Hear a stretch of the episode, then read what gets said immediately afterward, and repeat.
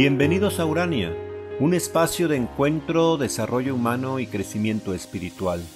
Cápsulas de reflexión y conciencia.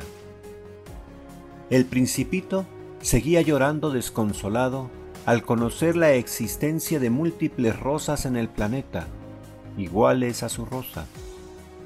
Pero un zorro lo sacó de su tristeza y decepción al decirle suavemente, Buenos días.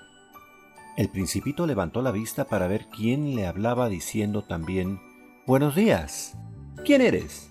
¿Dónde estás? Pues el zorro corría de un lado para el otro y se escondía entre los árboles y los arbustos, pues tenía miedo. Soy un zorro, contestó el zorro debajo de un manzano. ¡Qué bonito eres! exclamó el principito. Ven a jugar conmigo, por favor.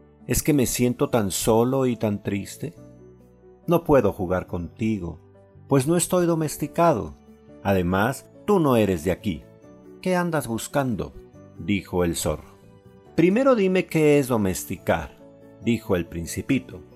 Ando buscando a los seres humanos.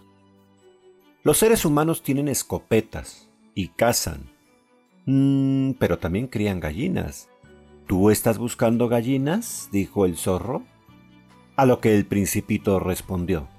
No, yo solo busco amigos. Pero dime, ¿qué es domesticar? Crear vínculos. Verás, tú para mí eres un muchachito, entre otros miles de muchachitos iguales a ti, y no te necesito para nada. Tú tampoco tienes necesidad de mí, y solo soy un zorro como cualquier otro zorro.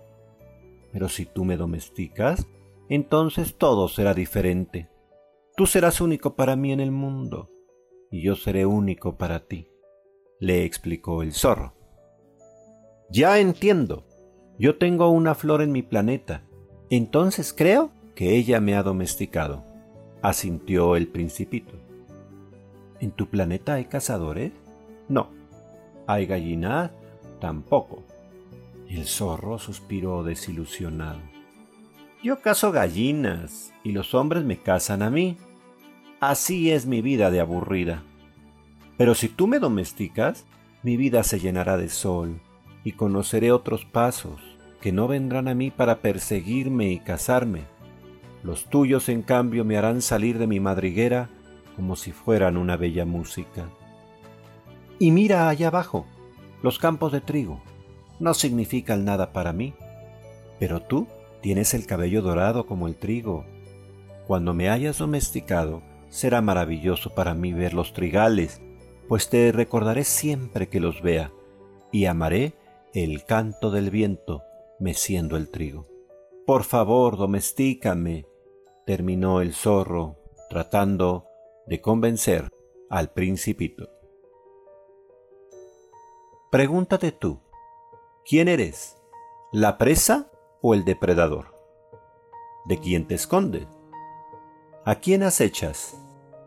¿Por qué vivir siempre a la defensiva sin más sentido que la pura lucha por la supervivencia?